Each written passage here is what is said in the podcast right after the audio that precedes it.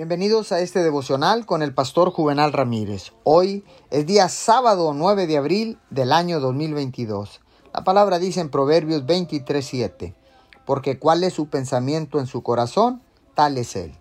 Déjeme decirle que los pensamientos en los que nosotros eh, permitimos pensar establecerán la dirección de nuestra vida.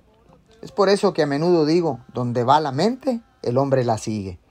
Si tenemos una mente negativa, tendremos una vida negativa. Por otro lado, si renovamos nuestra mente de acuerdo a la palabra de Dios, experimentaremos la buena, aceptable y perfecta voluntad de Dios para nuestras vidas. Nuestras luchas y nuestros triunfos están arraigados en patrones de pensamientos. Los pensamientos negativos producen desánimo, duda y miedo, pero no tenemos que vivir cautivos de esos pensamientos podemos elegir alinear nuestros pensamientos con la palabra de Dios.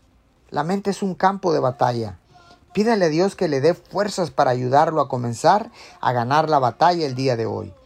Decida resistir el pensamiento negativo y en su lugar piense pensamientos positivos, llenos de fe y piadosos para su vida.